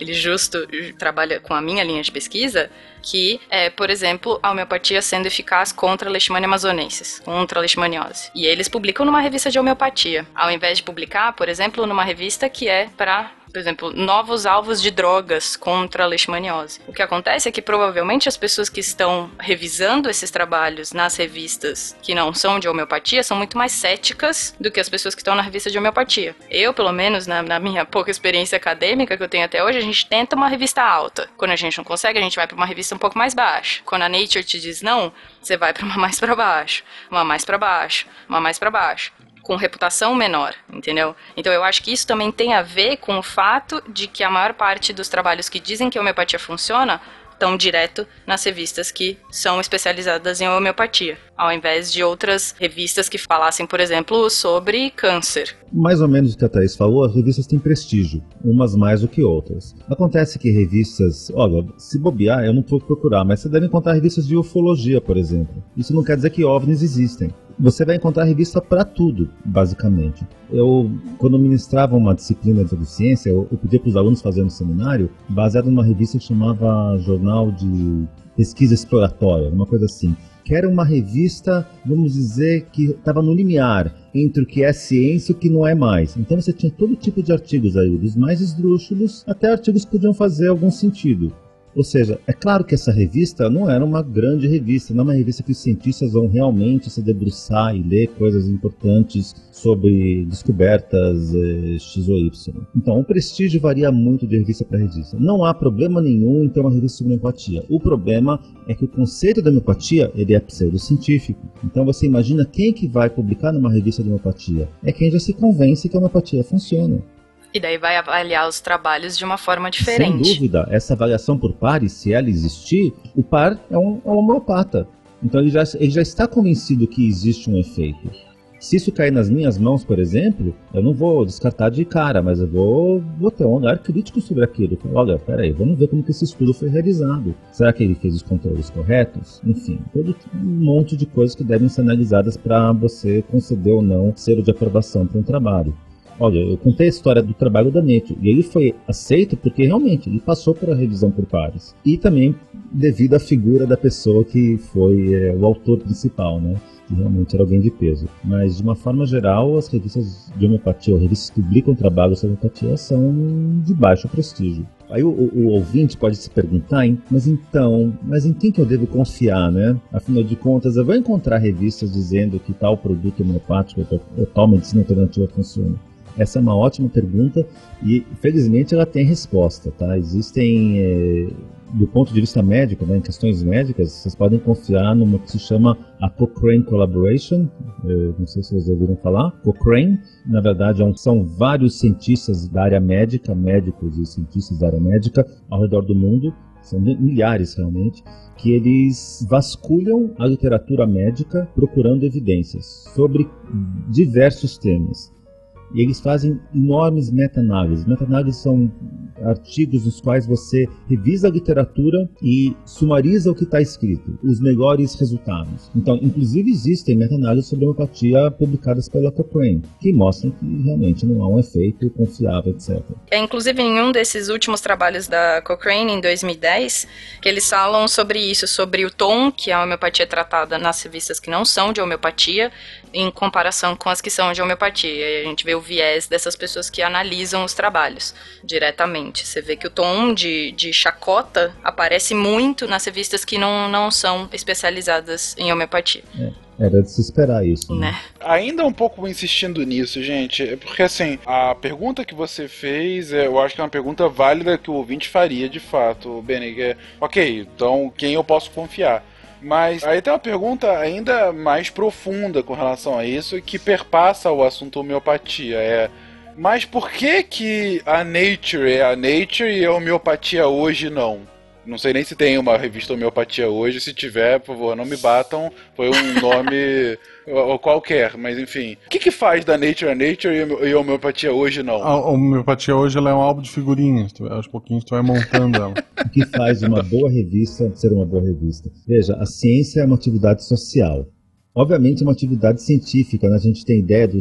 Aliás, quem de vocês faz ciência, né, sabe a ideia do. Acontece, a gente está no laboratório fazendo experimentos sozinhos ou com algum colega, mas é uma coisa meio isolada. Mas ao final ela tem um fundo social muito grande, porque de nada adianta você fazer a melhor pesquisa do mundo se ela não for publicada. Então você acaba dialogando com seus pares. Esse diálogo constante que a ciência tem é que dá o seu, vamos dizer, o seu carimbo. Esse que dá o prestígio que você fez. Então, não é que a Nature se convencionou que é uma Nature Science, Cell, sei lá, todas as revistas que são importantes não é que se convencionou que elas são as melhores revistas, não. É porque os próprios pares, eles acabaram chegando numa situação na qual os melhores trabalhos, os trabalhos mais interessantes são publicados nessas revistas. É lógico que há uma questão de editoração também, por exemplo. Você pode fazer um ótimo trabalho na sua área, por exemplo, na minha área, tá? É minha área, minha área de pesquisa é homeopatia, tá? É genética de bactérias, genética e evolução de bactérias eu posso fazer um ótimo trabalho, mas dificilmente eu vou conseguir emplacar numa revista dessas que nem Nature, etc. Porque eles têm um interesse em publicar coisas de impacto, né? Então não só que o seu trabalho tem que ser muito bom, rigorosamente realizado do ponto de vista científico, metodológico e tal, mas ele também deve ter um impacto grande, seja algo que muitas pessoas gostariam de ler. Isso faz de uma revista ser o que ela é, né? Para quem nunca publicou nada, olha, vocês não sabem como é difícil publicar um, um resultado de uma pesquisa. Você trabalha meses, anos por vezes, para mandar um artigo de 3, 4, 10 páginas que seja para uma revista e eles escrutinizarem aquilo completamente, dizerem para você, olha, isso aqui é uma porcaria ou não é uma porcaria, mas você tem N defeitos aqui que precisam ser corrigidos é muito difícil. Essa atividade científica, a sociedade dos pares, é essencial para depurar a ciência, na verdade, para separar o joio do trigo. Nas boas revistas, o joio é realmente separado do trigo. Ou deveria ser, tá? Não é que não existem, existem problemas ali também. Mas ali sim, há uma tentativa, e muitas vezes bem sucedida, de separar o que é certo do que é errado. E nas outras não. É, mas por exemplo, um dos trabalhos que a gente colocou para falar, que era o de que foi, eu nem quis ler porque como é da minha área, eu fiquei com muita raiva a hora que eu li que era leishmania e, e homeopatia. Mas quando eu fui ler, eu não sei quem revisou esse trabalho, porque se você for olhar os resultados, você entender o que, que eles estão falando, não tem como eles dizerem aquilo. E foi publicado numa revista de homeopatia. É aquela questão, veja só. Foi um trabalho com leishmaniose, certo? Cheio de experimentos de biologia molecular onde a única coisa que tinha de homeopatia era o medicamento. Ah, minto, minto. Foi na Cytokine, numa revista que não é de homeopatia. Eu chequei agora. Ele foi publicado numa revista que não é de homeopatia, ela é sobre citocinas sendo produzidas por células. Nesse caso, células infectadas com leishmania amazonense. Desculpa, Cris. É, porque eu ia dizer, que o que acontece é, o que é interessante do seu trabalho? Aí você vai dizer, ah, mas eles trabalham com homeopatia, deveria mandar para uma revista de homeopatia. E, na verdade, não é bem assim, entendeu? Homeopatia era só o medicamento que eles estavam utilizando, então você tem que focar o seu trabalho como inteiro. Por exemplo, eu trabalho com leishmaniose, só que eu faço seleção de alvos para fármacos através de técnicas de bioinformática. Então, naturalmente, eu tento focar em revistas que realmente vão analisar aquilo que eu estou fazendo e me dizer, ver se realmente aquilo é condizente, apontar alguma coisa que eu possa ter errado, entendeu? Você redireciona um estudo que foi feito com técnicas de biologia molecular, foi feito junto com para leishmaniose e bota para homeopatia, os revisores basicamente da revista não são dessa área. Então os revisores não têm muito o que analisar. Então, na verdade, o meu trabalho é exatamente o que essa pessoa faz. Eu vejo citocinas, substâncias sendo liberadas das células que estão infectadas com esse parasita, Leishmania amazonensis. Só que o problema é que eles dizem que uma coisa é detectável quando ela não é. O que me deixa muito preocupada é que resultados que passaram aqui, numa, numa revista que eu tenho como uma revista de até um bom prestígio, não são coisas que a gente considera reais na área. Qualquer imunologista que olhar para isso vai falar assim: ah, isso, essas quantidades que eles publicaram são indetectáveis. Eu até coloquei num comentário aqui que eles são tão indetectáveis quanto os compostos homeopáticos. É, exatamente. E quando o Thaís colocou o artigo, a gente ainda conversou um bocado sobre esse artigo, para a gente trabalhar com, com leishmaniose, e diversos testes, mais ou menos uns 15 testes que elas fizeram, três somente tiveram algum resultado. Todos os outros deu negativo, só que era um resultado que não era significante ou era falho. Você tem, por exemplo, um kit para dosar alguma coisa que a gente usa bastante no laboratório, ele tem um limite de detecção. Acima daquilo ele fala não é seguro e abaixo daquilo ele fala não estou conseguindo dosar nada, não estou conseguindo achar nada aqui, entendeu? O que eles mostram no trabalho inteiro são coisas abaixo do limite de detecção. Por isso que eu até brinquei com a detecção do composto.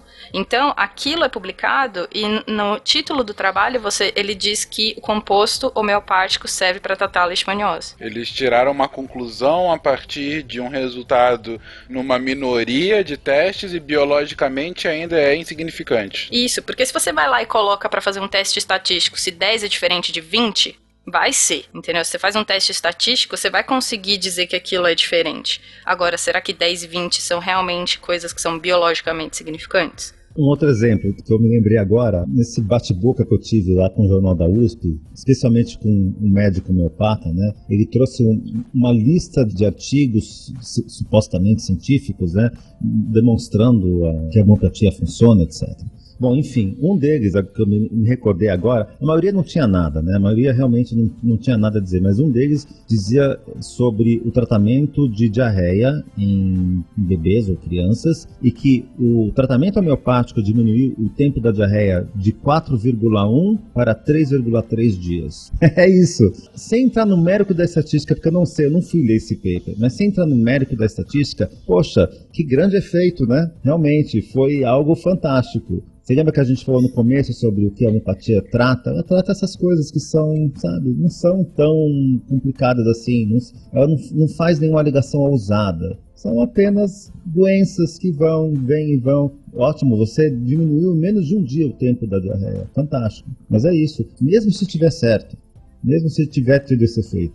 Uma coisa que é importante dizer sobre o artigo, ainda voltando para o artigo da leishmaniose, é que eles fizeram análise de histológica, análise da aparência da célula e não tinha resultado nenhum naquilo ali. E ela traz no final como o tratamento é viável. Tipo, como assim? Não tem morte celular, não tem nada que você disse que o tratamento é viável. Por exemplo, um dos controles que falta nesse trabalho muito grande, ela está usando o composto homeopático como droga para matar a leishmania. Então você vai ver macrófagos, que é a célula que ela usa, infectados ao final, sei lá, de dois dias, tratando com composto ou não tratando. Para você ter uma noção, um dos controles que ela não usa é uma droga que mata, só para ver como que é o, o, o efeito de uma droga que mata, para ela conseguir comparar com a droga que ela está usando. Entendi. Então, um problema metodológico é que, em geral, você, para fazer algum tipo de trabalho nesse sentido, você teria que ter pelo menos alguns compostos sem nenhum tipo de tratamento, alguns compostos com tratamento homeopático e alguns compostos com uma droga com reconhecida eficácia. Exato. Se existe algum composto que a gente usa na clínica para tratar, que ele seja usado como seu controle. Se não existe nenhum, aí já é outra história, mas nesse caso dela, existe existe droga que trata, entendeu? Então você teria que usar aquilo como um controle positivo.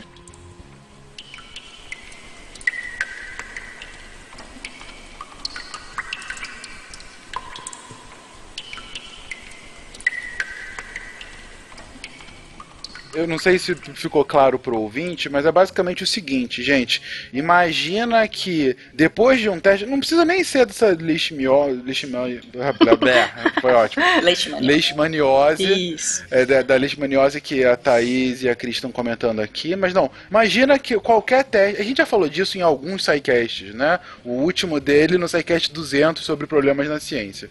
Mas imaginem um experimento em que você tem diversas culturas. E lembrando que, como a gente comentou lá, para um teste científico ter comprovada eficácia, a gente tem que partir de pelo menos umas 30 amostras diferentes para você ter um resultado estatístico significante. Mas vamos lá. Imagina que você tem 30 amostras assim, as 30 estão infectadas com alguma doença X.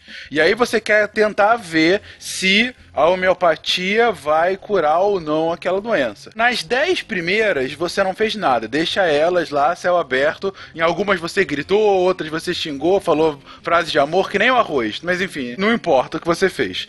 Em outras 10, você aplicou lá a sua droga homeopática, lá com 300 vezes, maçando ela lá, pegou lá uma gota no oceano e deu lá para esses compostos. E nas outras 10, você deu uma droga que de fato você sabe que ataca aquela doença. No final do seu teste, você vai ver naquelas 10 drogas que você deu homeopatia, com o quão mais você vai parecer elas no final. Mais com que você não fez nada, ou mais com o que você usou a droga comprovada. Porque, por exemplo, se a sua droga homeopática, ah, de fato ela curou vou colocar aqui em porcentagem, tem outras formas, ela curou 5% da doença, enquanto que a droga comprovada cura 80%. Puta, então é curar 5%, a, aquelas que eu não fiz nada curou 4%. Ok, um ponto percentual de melhoria foi o que a homeopatia me deu, com a diferença do outro que deu 75 pontos percentuais a mais.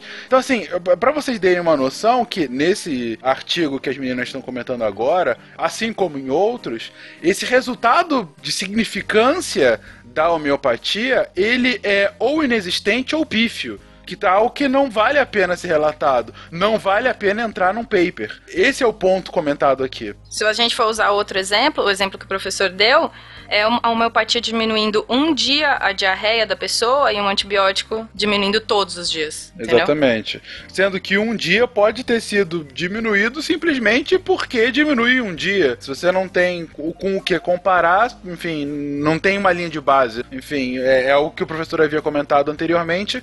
Às vezes o efeito homeopático nada mais é do que o efeito natural, né? Enfim, já aconteceria isso, tomando homeopatia ou não. Por isso que os testes têm que ser feitos de forma duplo cega você não pode saber o que você está tomando, a pessoa que está te dando não pode saber o que ela está te dando, porque isso tudo já pode mudar o tratamento que você faz para a pessoa e aquilo muda completamente o curso daquela doença. Sim. E nesse experimento hipotético que eu disse, tinha esses 10, 10, 10, mas eu não sabia quais eram quais, tá, gente? É, daí o duplo cego. Exatamente. Enfim, nem você sabia, nem quem estava tomando sabia quais eram, nem quem está administrando isso, por quê? O efeito placebo, ele não só é em quem está recebendo, existe o efeito placebo do cientista, entendeu? Acontece de você acabar vendo mais os efeitos porque você está com a cabeça voltada para aqueles resultados e tendo viés. Por isso a importância de ser duplo cego. Pode ser até um triplo cego, nem os astros sabem o que estava acontecendo. Olha só. Mas, continuando aqui, gente, e entrando finalmente aqui já pra gente ir pro, pro tema final, eu quis deixar isso pro final porque, enfim, acaba sendo um dos principais debates em cima de homeopatia. A gente já citou rapidamente, mas placebo. Porque aqui, aí eu comentei agora há pouco, ah, nesse experimento que diminuiu em um dia a diarreia lá dos bebês, pode ter sido algo natural. Ou poderia ter sido, de fato, esse efeito do bebê já é mais complexo, mas enfim, do paciente saber que está tomando um remédio e a partir dessa consciência ele achar que está fazendo um efeito e assim curar. O efeito placebo, que é um efeito reconhecido na medicina, não? Sim, com certeza. Todos os testes de droga, quando eles passam por um teste clínico, eles são feitos com placebo. Entendeu? Você tem que fazer alguma coisa com placebo para saber se aquela sua droga está fazendo o efeito. Então, por que não aplicar o que já é feito para as outras drogas para homeopatia também? Entendeu? Existe uma exigência muito grande dentro dos testes com fármacos em que a diferença para o placebo seja bem alta. Tem artigos de duplo cego para homeopatia e sempre se vê que a diferença dele para o placebo é nenhuma, nenhuma ou insignificante, entendeu? Sim. E aí eu chego na parte, na pergunta que eu queria fazer desde o início do cast e eu faço essa essa em homenagem ao Tarek, que não está aqui hoje porque ele estaria xingando todo mundo desde o início do episódio, ante a raiva que ele tem de homeopatia. que é o seguinte, gente. Ok, eu consigo, inclusive, explicar o porquê, ou pelo menos inferir, enfim, tentar dar uma razão do porquê a homeopatia, por vezes, tem algum efeito significativo em alguém por conta de efeito placebo. Mas como que eu explico homeopatia animal? Que é um ramo que hoje na veterinária está cada vez sendo feito. Como é que tem efeito placebo em animais, por exemplo? Efeito placebo que foi mencionado antes, né? Que existe efeito placebo do próprio médico, não é? A mesma coisa acontece com a homeopatia veterinária. Quem avalia que o animal está melhor? Quem avalia a condição de saúde do animal? É quem trata dele. Então, o efeito homeopático, supostamente, da droga homeopática no animal, basicamente é um efeito do tratador, do dono do animal, que avalia, olha, ele está melhor. Se houver algum teste objetivo, por exemplo, você vai medir a quantidade de glóbulos brancos, ou sei lá, ou a presença não do agente infeccioso, bom, aí a gente vai concordar que talvez o remédio é eficiente, mas não é o que acontece na maioria dos casos. Basicamente, são relatos. Relatos do tipo, eu tratei a minha vaca com tal remédio, e ela melhorou. É um efeito placebo também. Só que é um efeito placebo não do próprio animal, porque ele não pode falar. Quem fala é o tratador dele. Então a, a lógica é do efeito placebo, então é no próprio. Na, naquele quem está administrando a droga, né? E a ciência consegue explicar, consegue dar outros tipos de explicações que não o efeito placebo para potenciais melhoras, enfim, resultados efetivos, seja em animal, seja em humanos, com relação à, homeopatia? Tem alguns trabalhos que falam justamente sobre essa questão, o uso da homeopatia para algumas situações. Tem um trabalho que foi publicado em 97, em que alguns pesquisadores utilizaram um teste do cego para poder verificar se alguns medicamentos homeopáticos faziam ou não efeito para pessoas que tinham dor de cabeça. E o resultado do trabalho basicamente foi o seguinte: eles falaram o seguinte, classificaram as pessoas em dois grupos. Seriam os que sofriam de enxaqueca, que é aquela dor mais forte, e dores de cabeça. No final do trabalho, eles falaram, a conclusão deles é basicamente o seguinte: olha, de 11 pacientes, a redução da dor de cabeça deles foi de 40%, mas eles também não explicam como eles chegaram nesse resultado. Como é que eles falam assim, como é que reduziu 40%? Eles não explicam, não. E eles falam ainda do, com conclusão, eles recomendam o uso dos medicamentos lá que eles utilizaram, das receitas deles, porque 39 pacientes tiveram respostas positivas ao tratamento. Nós temos artigos publicados sobre isso. E um outro também, feito no hospital na Alemanha, na questão do uso da arnica para cirurgias de joelho. Então eles fizeram o seguinte, depois da cirurgia de joelho, para que a pessoa passar uma cirurgia de joelho, ela utilizava ali a arnica e eles mediam o diâmetro do joelho. Então eles viam que depois de algum tempo havia sim a diminuição do inchaço em relação a pessoas que não usavam arnica. Mas, da mesma forma que já foi discutido anteriormente, não são em revistas de alto impacto, e fica aquela questão, né? O, o, método deles também não é muito bem definido. Mas a ciência como um todo é bem questionável mesmo essas questões que eles colocam nesses artigos. Não tem como você fazer. Pra você ver uma curiosidade sobre esse artigo de dor de cabeça que me fez rir, foi que ele diz assim no meio: eram tantos de um grupo e tantos do outro, só que uma pessoa foi remanejada do grupo com o medicamento homeopático porque ela tinha perdido o medicamento dela. Ela não tomou. Aí ela teve que ser colocada do outro grupo. Quando eu li isso no artigo, eu fiquei, como? como assim? Tem lá, ela perdeu. Olha como eles levam isso a sério. Como né? ela perdeu o medicamento, ela foi remanejada para outro grupo. Sério? Não Tudo vamos bem. excluir o amiguinho, né, gente? Vem cá, vamos pro outro lado agora. Vem, vem cá, agora vem pro outro lado. Baseado numa confiança total do que o paciente está falando, que também é um viés científico enorme. Imagina, mensurar 40% de diminuição de dor de cabeça. Eu gostei. Como é que é 100% de dor de cabeça e 50, né? Enfim, como é. É. que é a escala de dor de cabeça? Mas enfim, tudo bem. Isso aí. Até daria pra ser medido, mas sabe? É difícil, tem que ter uma qualidade de questionário, você tem que ter gente qualificada pra fazer isso, entendeu? Não dizendo que as pessoas não são qualificadas, mas o resultado mostra que a pesquisa não foi feita assim com dedicação que precisa pra publicar uma coisa Ah, dessa. talvez eles devem ter feito assim, ó. Em uma semana, quanta, quantas vezes teve dor de cabeça? Na última semana foi 10, nessa agora foi 6. Ó, então aí, ó, 40%. Melhora, não, não tem justifica. Esse 40%. Então, mas só que ninguém avalia, por exemplo, uma coisa que pode mexer com isso é totalmente sua alimentação. Ninguém pergunta se, se chocolate me dá dor de cabeça, se quantas vezes eu comi chocolate durante a semana, entendeu? Eles tentam usar, envezar o trabalho pro que eles estão falando e não olha todas as coisas que podem acontecer ao mesmo tempo. Principalmente dor de cabeça, né? Porque, por exemplo, dor de cabeça, ah, você faz doutorado, você é orientador. é isso. Saúde mental na pós-graduação. Exatamente, Exatamente. Esse que isso tem. Dando esse exemplo, porque quando eu fui pra gastro, ver se eu tinha gastrite, uma das perguntas que ela fez foi: Você faz o quê? Eu fiz, ah, eu faço doutorado. Ela fez, ah, acho que não precisa fazer o exame, não. Tá com gastrite, toma. É meio assim.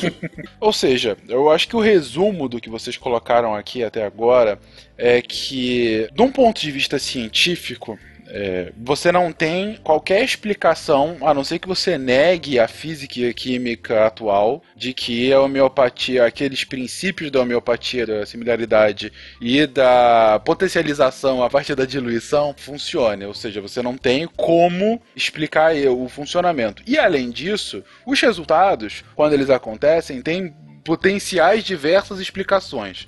A primeira é a própria falha do método, pode ser explicado pelo efeito placebo. Foi comentada a questão do efeito terapêutico da consulta, né? Ou seja, da proximidade do, do doutor com o paciente, e aí aquela uma hora e meia que o Benny comentou no início, né? Enfim, um tratamento um pouco mais próximo que pode fazer toda a diferença.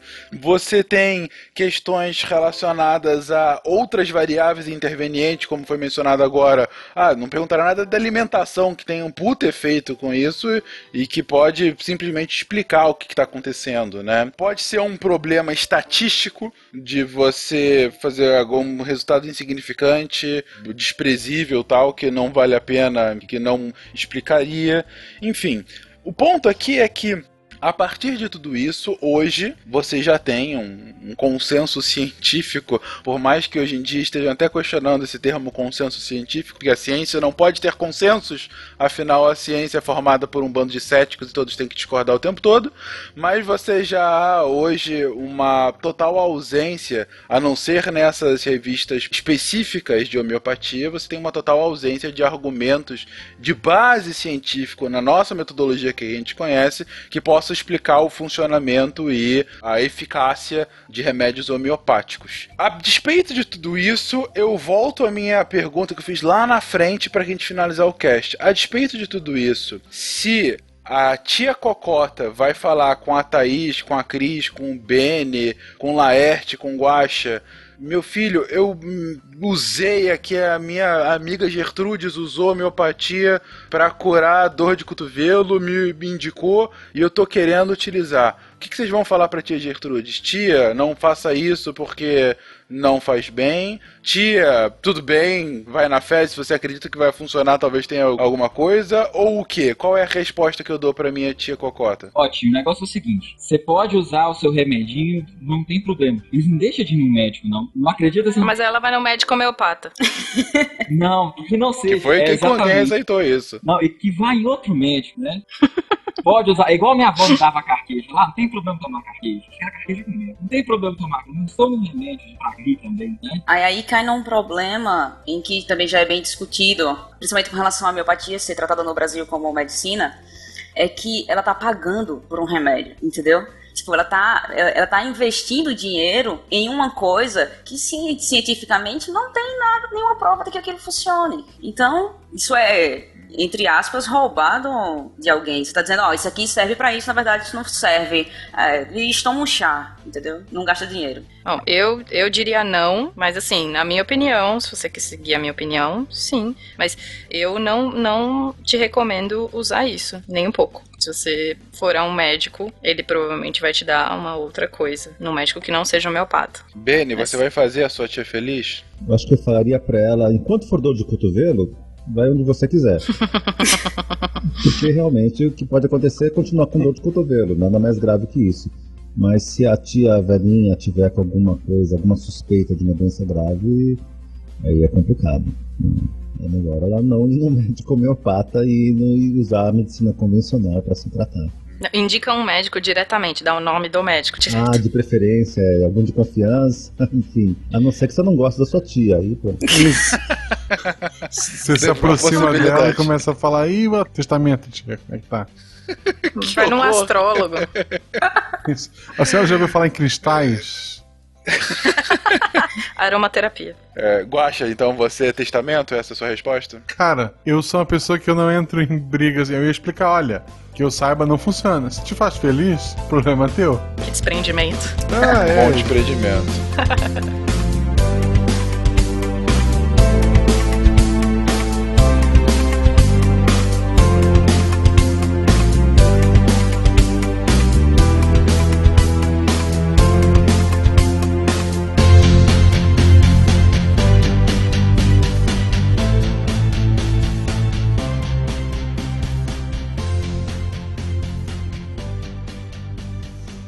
Olá, Psycast. Eu não sei se vocês vão me entender, mas vou tratar de falar português. Eu sou 90 italiano que mora na Espanha e adoro a ciência, porque me ajuda a entender o mundo. No meu trabalho eu preciso viajar muito e gosto de saber a história do país para poder compreender a sua gente. De fato, eu conheci o Psycast pesquisando sobre a história do Brasil. E no princípio eu usei o trabalho de vocês para melhorar meu português, porque eu ainda não conseguia entender tudo que a pessoa falava. Mas escutando o episódio, eu virei bem apaixonado também por biologia e física. E teve algumas histórias interessantes, tratando de compreender o, o cast de biologia, sobretudo o último, sobre pererecas e outras coisas desse tipo. Estou muito agradecido para me ajudar a entender o mundo e me acompanhar nas minhas viagens. Este ano já escutei vocês em mais de nove países. E vocês não podem entender o, o importante que é o Psycast para mim. Algumas das viagens são muito, muito largas e é bem, bem legal ter alguém que pode me ajudar na viagem. Este programa foi editado por Tapcast. Edições e Produções de Podcast.